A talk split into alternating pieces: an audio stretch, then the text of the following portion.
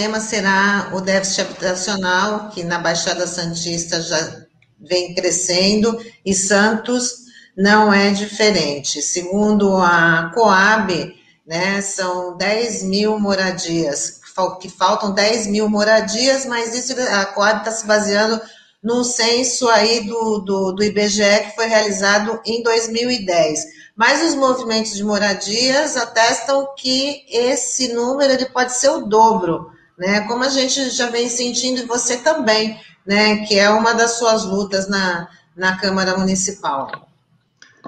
Perfeito, Tânia. Acho que é, recentemente, né?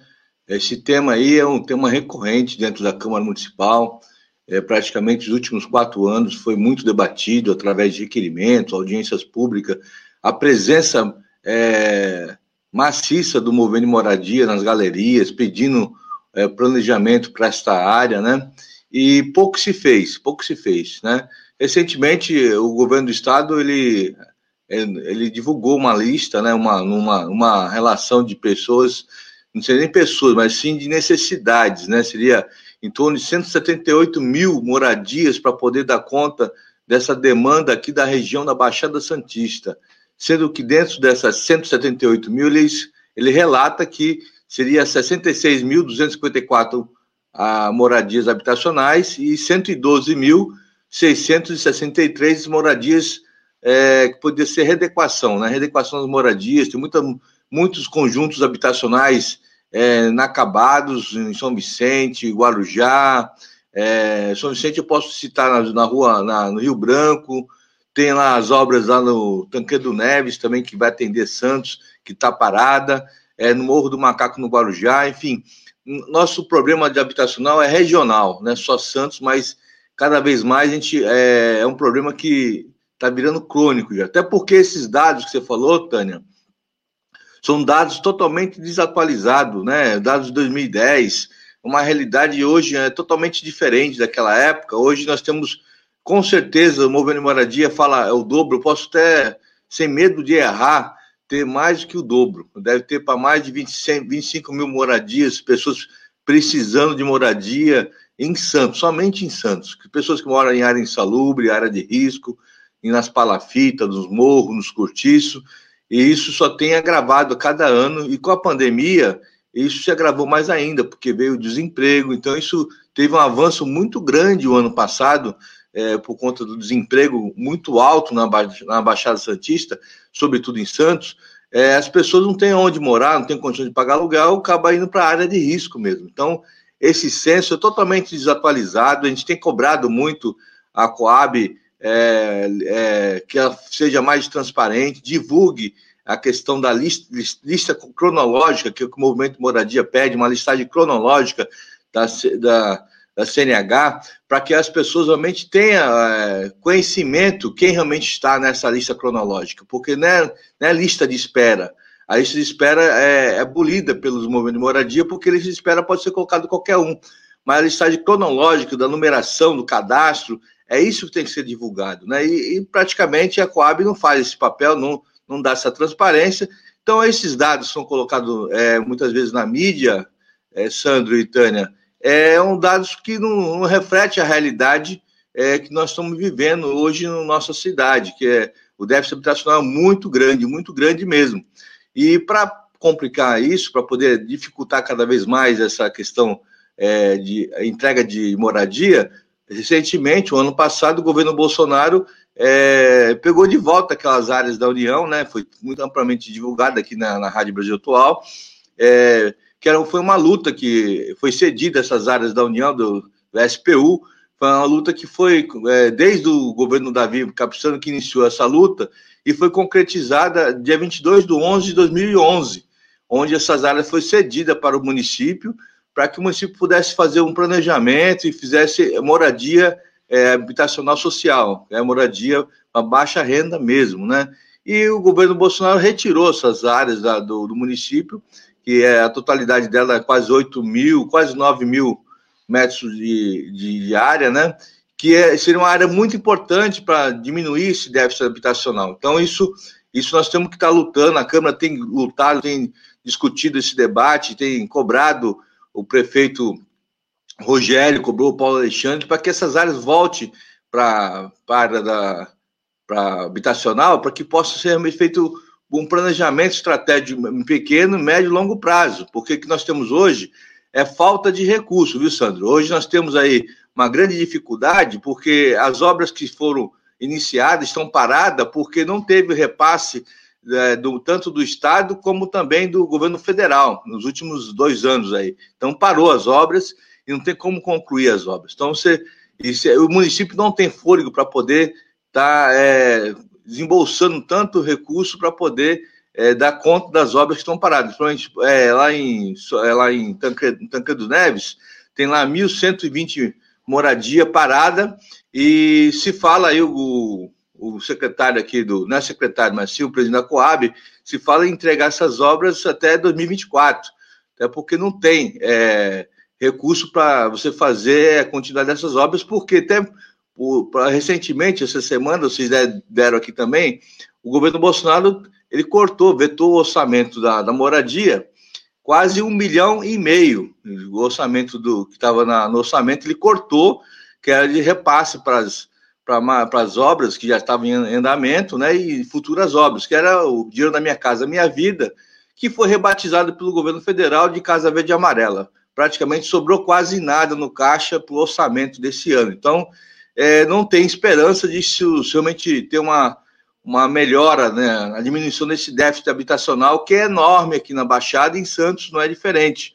E é, é necessário fazer esse debate com mais a profundidade, no sentido de você trazer o movimento de moradia, dar transparência para isso, trazer as áreas para que nós possamos fazer um, um planejamento estratégico a é, médio e longo prazo, ter as moradias do centro da cidade, que poderia discutir também a questão da moradia social no centro da cidade. Eu acho que temos que trabalhar o que temos com, com as ferramentas que nós temos hoje. Então, acho que a Câmara Municipal de Santos tem trabalhado muito nesse sentido, no debate, cobrando e cobrando o prefeito.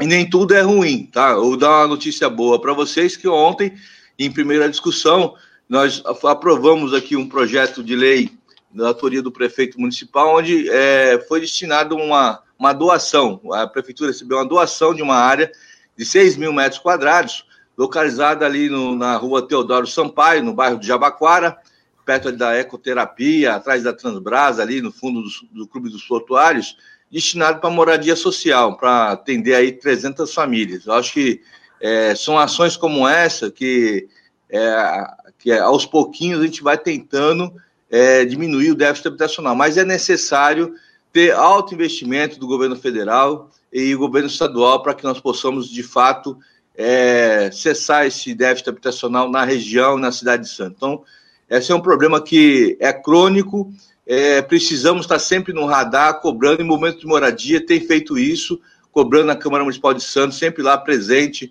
antes da pandemia, cobrando os vereadores, e a gente tem feito a nossa parte, Tânia. Chico, é, bom dia. É, você tocou num ponto importante aí, porque é, é, curioso, né? Porque quem acompanha o noticiário às vezes fica sem entender direito, né? Porque ontem mesmo é, foi divulgado pela prefeitura, né? Ontem não, anteontem, aliás, é que o, existe uma expectativa aí que o governo federal libere 14 milhões para as obras do emissário submarino, né? É, que foi destruído, enfim, né? E, por outro lado, você está falando desse corte de um bilhão e meio no setor habitacional, que é algo estratégico aqui, né, da habitação. E falando de orçamento, Chico, é rapidamente, é, ontem é, deu entrada na Câmara, né, de maneira oficial, a LDO, que é a Lei de Diretrizes Orçamentárias, né? E a Prefeitura de Santos prevê uma arrecadação para o ano que vem de 3 bilhões de reais, 3, quase 3 bilhões, 3 bilhões e 300 milhões, que é uma arrecadação praticamente até aumentou, prevê um aumento em relação a esse ano. Como é que você viu esse orçamento aí para o ano que vem da Prefeitura, essa expectativa? O, o Sandro, na realidade, a, a, Prefeitura de Santos não perdeu tanto em questão de arrecadação como os outros municípios é, que perderam por conta que depende do comércio, depende da, de algumas atividades que precisaram ser fechadas. Santos, nós temos o maior porto da América Latina, que representa um terço da arrecadação é, da nossa cidade, em questão de IPTU, questão de SS, e o Porto de Santos bateu recorde de movimentação ano passado. Não, de granel, de, de container, enfim, você tem uma atividade que está aí alavancando a, é, o pulmão do Brasil, que entra e sai mercadoria, não parou na pandemia, é, e com certeza a prefeitura não deixou de arrecadar nesse período, e a previsão de você continuar arrecadando, é, não tenho dúvida que essa, esse orçamento é bem, é bem interessante de você trabalhar ele no sentido de você atender às prioridades da cidade, porque eu acho importante colocar isso, muito embora tenha as leis é, da questão orçamentária, que você tem os limites é, de percentagem de, de investimento para cada área, é necessário se criar a questão da, da, da emergência, que é o estado de calamidade, caso da, como teve a questão dos morros, que teve a, é, as pessoas que perderam suas casas. Precisamos dar realmente atenção a essas pessoas, essas famílias que precisam sair das palafitas, da área de risco, porque é área de risco permanente. Se a maré sobe, as pessoas perdem tudo. Então, é necessário que o orçamento tenha é, uma visão é, social, porque nós, com, com essa questão social, precisamos trabalhar a questão do desenvolvimento social da cidade como um todo. Então, é, e respondendo a tua pergunta sobre a questão do emissário é um, é um, é um paradoxo, né? Não tem lógica uma coisa dessa. Uma, o emissário estava lá arrumadinho, pronto, foi quebrado, detonado, foi embargado pelo Ministério Público uma, uma obra que não precisava, eu não tinha essa necessidade. Agora se vem uma verba do, do governo federal, se lá que vem, talvez nem venha essa verba, porque eu não acredito muito esse governo, porque na realidade só às vezes são emendas parlamentares que chega, que é, é direto do, do parlamento que chega para poder fazer a obra, mas a gente percebe cada vez mais os investimentos na área social, é, na área da questão da saúde, da educação e da moradia, cada vez está diminuindo por conta do teto de gasto e, a, a, e os recursos não chegam na cidade.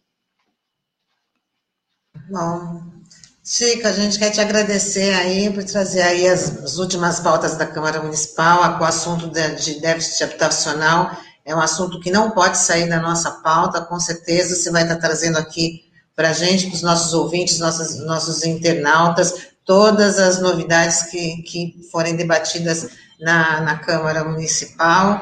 A gente está te aguardando a semana que vem aqui, quarta-feira, mas lembrando que na sexta-feira o Chico tem o programa, né, com a gente para falar Porto Cidade, né? Na sexta-feira ele está de volta. Chico, bom dia para você, ótima semana e até sexta. Bom dia, Tânia, bom dia, Sandro, bom dia, ouvintes da RBA Litoral. É sempre um prazer estar aqui com vocês. Um forte abraço. Tchau, tchau. Tchau.